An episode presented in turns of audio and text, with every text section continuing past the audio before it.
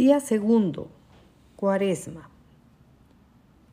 El silencio, querida familia, es un regalo y también una tarea.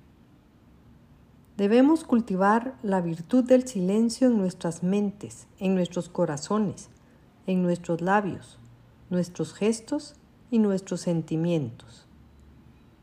El silencio es el ambiente necesario para escuchar los secretos más profundos del corazón de Dios.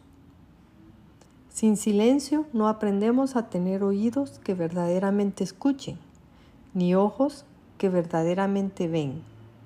Solo el silencio nos permitirá escuchar el corazón sufriente de Jesús.